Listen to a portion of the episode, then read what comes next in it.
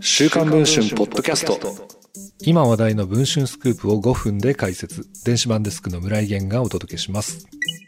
King & Prince の元メンバー平野紫耀さんと神宮寺勇太さんが滝沢秀明さんの事務所 2B に合流することが7月7日に発表されました。5月22日のジャニーズ事務所の退所からわずか46日のスピード合流。その背景には一体何があったのでしょうか。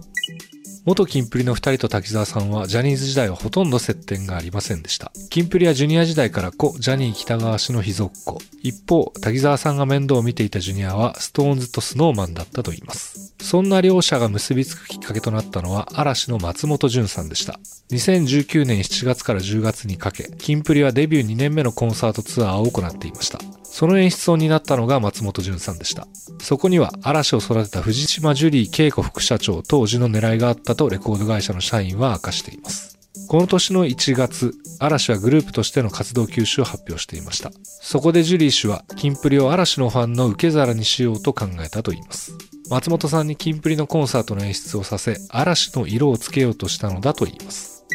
コンサートツアーの模様を記録したキンプリのライブ DVD には、松本さんが平野さんに動きを指導する姿や、メンバーがライブ映像で松本さんの演出部分を振り返る姿などが収められています。この DVD でメンバーの岸さんは松本さんの演出をこのように称賛していました。やっぱり間近で先輩の演出を見れるのは僕たちとしてもすごく勉強になりますし、一つ一つの動きだったり、その次の動きにつなげたり、そのストーリーに沿ったり、すべてが理屈が通るというか、何より松本さんもプレイヤーですので、プレイヤーの気持ちを分かってくれるからこそ、すごい自分たちもやりやすい環境を作ってくださっている。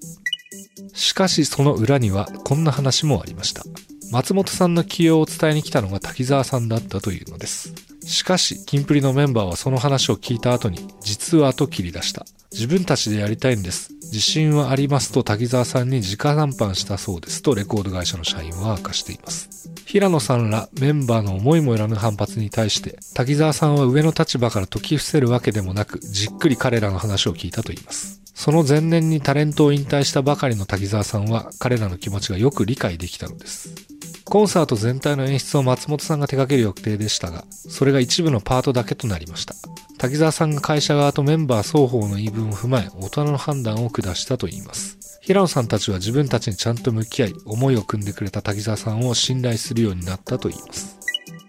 週刊文春の編集部はジャニーズ事務所に松本さんの演出が一部となった経緯を尋ねましたが、回答はありませんでした。現在配信中の週刊文春の電子版では、平野さん、神宮寺さんの 2B 加入の真相を詳しく報じています。気になる方はぜひ電子版の記事の方をチェックをしていただければと思います。それでは本日のポッドキャストはこの辺りで、また次の放送をお待ちください。